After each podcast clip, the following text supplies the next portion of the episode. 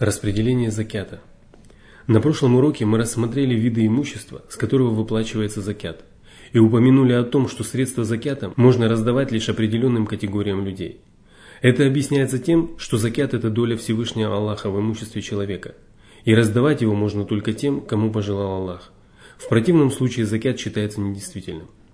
Всевышний Аллах сказал, «Пожертвования предназначены для нищих и бедных, для тех, кто занимается их сбором и распределением – и для тех, чьи сердца хотят завоевать, для выкупа рабов, для должников, для расходов на пути Аллаха и для путников. Таково предписание Аллаха. Воистину Аллах знающий, мудрый. Всевышний сообщил о том, как следует распределять закят, который взимается с мусульман. Речь идет только о распределении закята, потому что добровольные пожертвования можно раздавать любым людям без каких-либо ограничений. Что же касается средств закята, то правом на них обладают только лица, упомянутые в аяте, и их можно разделить на восемь категорий. Так пожелал Всеведущий Господь, и его решение преисполнено божественной мудрости, милости и справедливости. Ему лучше знать, кто приносит людям пользу, и он установил меру для всего сущего. В Коране говорится, чьи решения могут быть лучше решений Аллаха для людей убежденных. К первым двум категориям относятся нищие и бедняки – в данном случае между ними следует проводить различия, потому что нищие испытывают большую нужду, нежели бедняки. Аллах первым упомянул именно нищих, поскольку коранические откровения всегда последовательно переходят от более важного к менее важному. Существует мнение, что нищими считаются люди, которые полностью лишены средств к существованию, либо зарабатывают менее половины прожиточного минимума. А бедняками считаются люди, которые зарабатывают половину или более половины прожиточного минимума, но не способны обеспечить себя полностью. Из средств закята нищим и беднякам оказывается помощь в размере из годовых потребностей, так как закят собирается раз в год. Но если нет такой возможности, то можно обеспечить их существование и на меньший срок.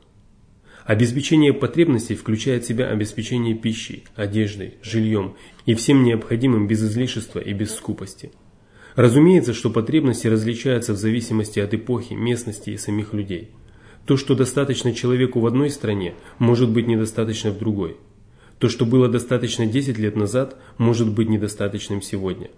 А то, что достаточно для одного человека, может быть недостаточным для другого из-за большего числа иждивенцев, повышенных расходов и тому подобное. Мусульманские ученые вынесли постановление о том, что необходимые потребности включают в себя также стоимость лечения, расходы, связанные с браком и необходимые учебники. Нищий или бедняк, получающий помощь из средств закята, должен быть мусульманином, не относящимся к роду Хашима и их рабам. Он не должен быть из числа тех, кого выплачивающий закят обязан содержать, а сюда относятся родители, дети и жены, и не должен быть сильным и трудоспособным человеком. Передают, что Убейдуллах бин Ади рассказывал со слов двух мужчин, что они пришли к посланнику Аллаха, салаллаху алейхи вассалям, и попросили его о пожертвовании. Он посмотрел на них и увидел, что перед ним стоят двое сильных мужчин. Тогда он сказал, «Если хотите, я дам вам пожертвование, однако в нем нет доли ни для богатого, ни для сильного трудоспособного человека».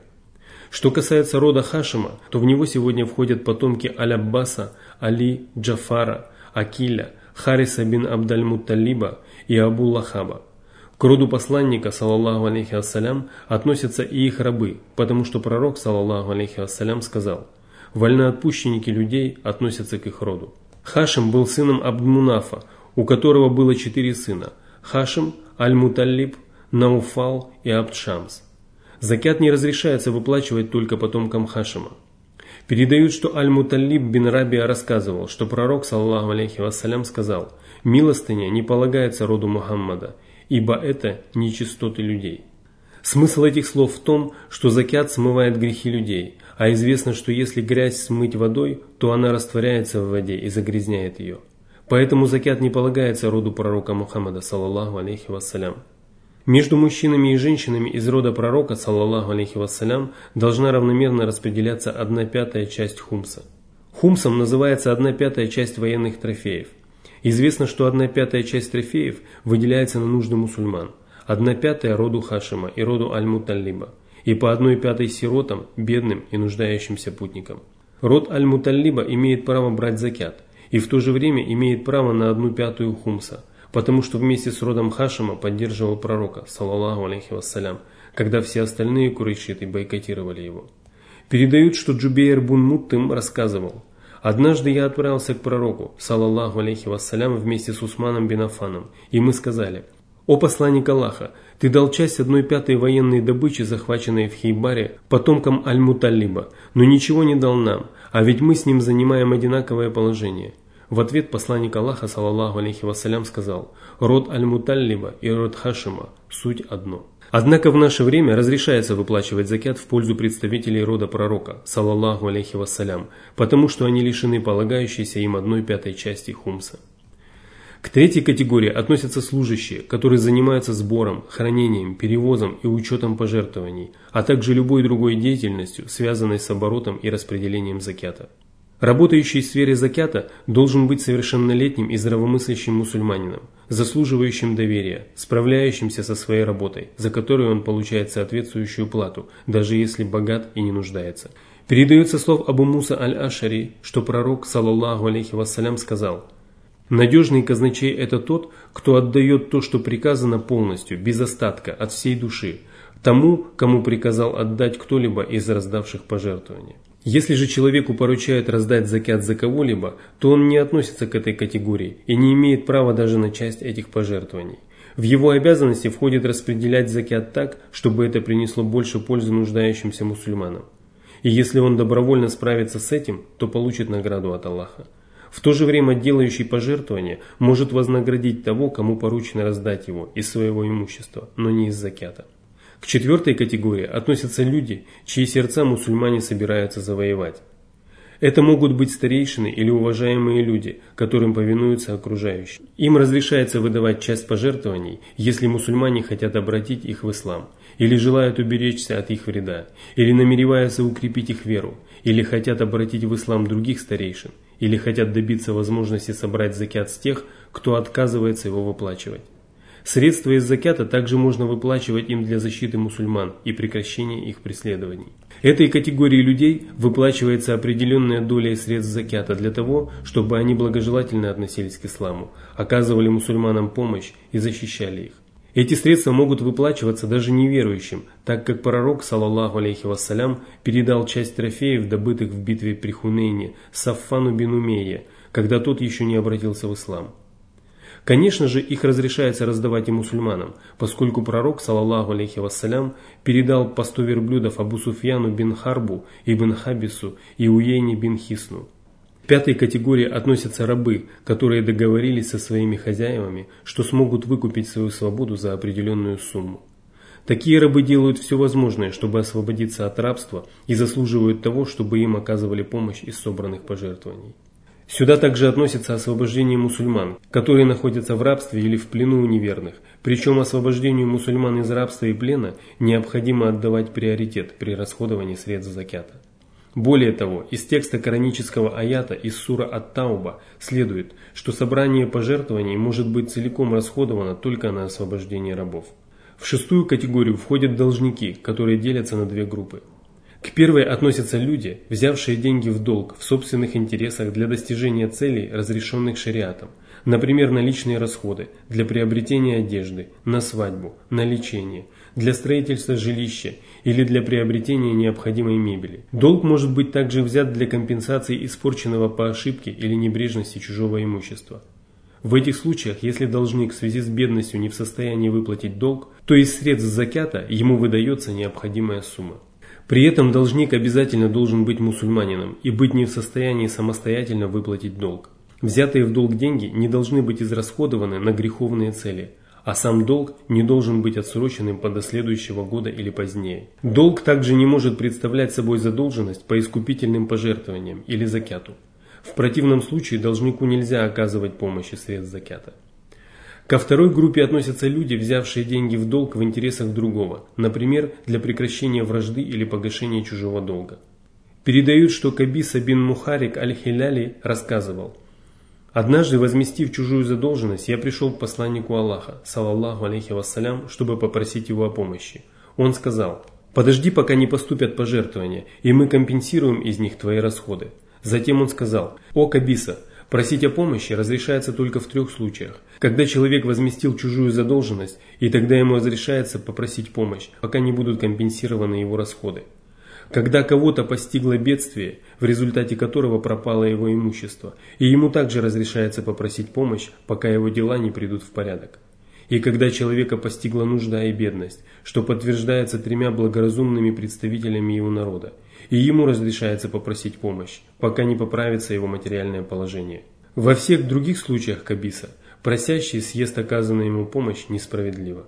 Из закята разрешается выплачивать и долг умершего мусульманина, так как не обязательно, чтобы деньги были вручены непосредственно самому должнику. Аллах предназначил закят не для самих должников, а для оказания помощи. К седьмой категории относятся бойцы, которые добровольно сражаются на пути Аллаха и не относятся к бойцам регулярных войск. Из средств закята им полагается получить все необходимое для участия в боевых действиях. Сюда входят расходы на приобретение оружия, транспортного средства, жалования, а также расходы на обеспечение его семьи. Это делается для того, чтобы бойцы могли всецело посвятить себя боевым действиям и не испытывать беспокойства.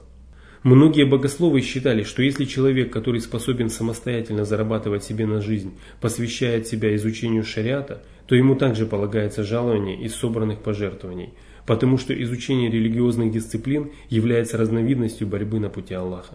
К восьмой категории относятся путники, которые оказались в чужой стране и не имеют средств, чтобы вернуться домой. Им разрешается получить пожертвования, достаточные для того, чтобы они могли вернуться домой, даже если они являются самостоятельными людьми. Однако шариат запрещает обеспеченным мусульманам отправлять в путешествие и брать с собой мало денег в надежде на то, что им будет оказана помощь из средств закята, потому что подобный поступок относится к запрещенным ухищрениям. Эти восемь категорий людей имеют право на пожертвование и средств закята. Таково предписание Аллаха, которое является следствием его всеобъемлющего знания и божественной мудрости. Таким образом, перечисленные восемь категорий делятся на две группы. К первой относятся те, кто получает пожертвования из-за своей бедности. Это нищие, бедняки и им подобные. Ко второй группе относятся люди, в которых мусульмане нуждаются и которые приносят пользу в религии. Средства закята выплачиваются неверующим только в том случае, если их сердца хотят завоевать. Состоятельные мусульмане, обеспечивающие свои нужды за счет торговли, ремесленничества или иной трудовой деятельности, могут получить пожертвования из закята только в том случае, если они заняты сбором и распределением пожертвований, если они сражаются на пути Аллаха, или если они взяли деньги в долг для погашения чужого долга или для примирения мусульман. Закят нельзя расходовать на выполнение других материальных обязательств, например, на содержание жены, родителей или детей. В то же время жена имеет право дать закят мужу, если тот относится к одной из восьми категорий, поскольку она не несет ответственности за его материальное обеспечение. Закят также нельзя расходовать для угощения гостей и тому подобное. Однако разрешается расходовать закят на близких родственников, если это не касается обязательных расходов на них. Например, если жена или родители не в состоянии вернуть долг, то разрешается дать им деньги из закята, для того, чтобы они погасили этот долг. Также разрешается израсходовать закят на родственников, если их обеспечение не входит в обязанности человека. Передаются слов Салмана бин Амера, что пророк, саллаллаху алейхи вассалям, сказал, «Пожертвование в пользу нищего – это просто пожертвование, а пожертвование в пользу родственника – это пожертвование и поддержание родственных связей». В качестве закята нельзя прощать долг должнику, поскольку нужно, чтобы отдающий это пожертвование отдал его, а берущий принял. Это правило вытекает из слов Всевышнего «бери из их имущества пожертвование». А в хадисе Ибн Аббаса о том, как посланник Аллаха, саллаллаху алейхи вассалям, отправлял Муаза в Йемен, говорится «Ты придешь к народу, который относится к людям Писания, и пусть первым, к чему ты призовешь их, будет свидетельство того, что нет божества, кроме Аллаха. Если они покорятся тебе в этом, то дай им знать, что Аллах обязал их совершать пять ежедневных намазов. Если они покорятся тебе и в этом, то дай им знать, что Аллах обязал их богатых отдавать пожертвования в пользу бедных. Если кредитор прощает долг своему должнику, то никто из них не отдает и не берет деньги. Кроме того, несостоятельный должник не имеет наличных денег, которыми он мог бы распоряжаться, в то время как закят выплачивается из наличных денег. Кроме того, отданные в долг деньги представляют для состоятельного человека меньшую ценность, чем деньги, которыми он владеет. И если он прощает долг вместо выплаты закята, то получается, что он отдает худшее вместо того, что лучше. Мне осталось добавить, что если человек не испытывает нужды и не относится к одной из восьми перечисленных выше категорий, то ему не полагается получать помощь из закята. И если даже он попросит об этом, то ему нужно отказать. Более того, его следует предостеречь от подобного поведения и наставить на прямой путь. Ведь просьбы о пожертвовании обезображивают нравственный облик человека в этом мире и влекут за собой соответствующее наказание в будущей жизни. Передаются слов Самуры бин Джундуба, что посланник Аллаха, саллаллаху алейхи вассалям, сказал «Просьба о подаянии подобна царапине, которая обезображивает лицо человека всегда, кроме тех случаев, когда человек просит своего правителя или оказывается в ситуации, когда он вынужден попросить о помощи. В хадисе Ибн Умара сообщается, что посланник Аллаха, салаллаху алейхи вассалям, сказал, «Некоторые люди непрестанно будут обращаться к другим с просьбами, а когда наступит день воскресения, окажется, что на их лицах не осталось ни кусочка мяса». В другом хадисе, переданном со слов Абу Хурейры, сообщается, что посланник Аллаха, салаллаху алейхи вассалям, сказал, кто выпрашивает у людей богатство ради собственного обогащения, тот просит горящие угли. Пусть же просит отныне много или мало. Передаются слов Хакима бин Хизама, что однажды пророк, салаллаху алейхи вассалям, сказал ему, «Это богатство прекрасно и приятно, и кто берет его великодушно, тому оно принесет благо, а кто берет его надменно, тому оно не принесет блага, и он будет словно тот, кто ест, но не насыщается». Дающая рука лучше, чем берущая. Но если закят просит человек, который выглядит как обеспеченный, хотя его материальное положение неизвестно, то ему разрешается дать пожертвование и средств закята, уведомив его о том, что пожертвования не полагаются сильным, трудоспособным людям. Этот вывод следует из хадиса Убейдуллаха бин Ади, который мы уже упомянули. И если после этого окажется, что закят получил тот, кому он не полагается, то закят засчитывается, и его не следует выплачивать повторно, потому что человек делал все возможное для того, чтобы исправно выполнить предписание религии. И Аллах никого не обременяет сверх его возможностей. Передаются слов Абу Хурейры, что посланник Аллаха, саллаллаху алейхи вассалям, сказал, один человек сказал, ночью я обязательно раздам милостыню. Когда наступила ночь, он вышел и дал милостыню вору. На утро люди стали говорить, ночью кто-то дал милостыню вору, а мужчина сказал, хвала Аллаху за то, что это оказался вор. Я непременно еще раз дам милостыню. Он вышел и дал милостыню блуднице. На утро люди стали говорить, ночью кто-то дал милостыню блуднице. Он сказал, хвала Аллаху за то, что она оказалась блудницей. Я непременно еще раз дам милостыню. Он вышел и дал милостыню богачу. После этого он увидел сон и ему сказали, ты раздал милостыню вору, и может быть он прекратит воровать. Ты раздал милостыню блуднице, и может быть она воздержится от прелюбодеяния. Ты раздал милостыню богачу, и может быть он извлечет из этого урок и станет делать пожертвования из того, чем одарил его Аллах.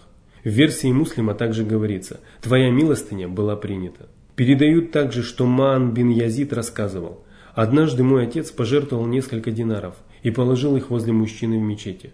Случилось так, что я пришел и взял их. Когда же мой отец узнал об этом, он сказал, «Клянусь Аллахом, я не хотел давать их тебе». Мы поспорили и обратились к пророку, салаллаху алейхи вассалям, и он сказал, «Тебе, Езид, досталось то, что ты намеревался сделать, а тебе, Маан, досталось то, что ты взял».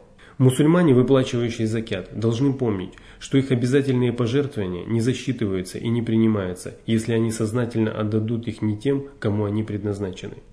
Они должны быть внимательны, чтобы выполнить волю Господа искренне и правильно, чтобы избавиться от тяжелого бремени ответственности и очистить то имущество, которым они владеют. А помочь в этом может только всемогущий Господь.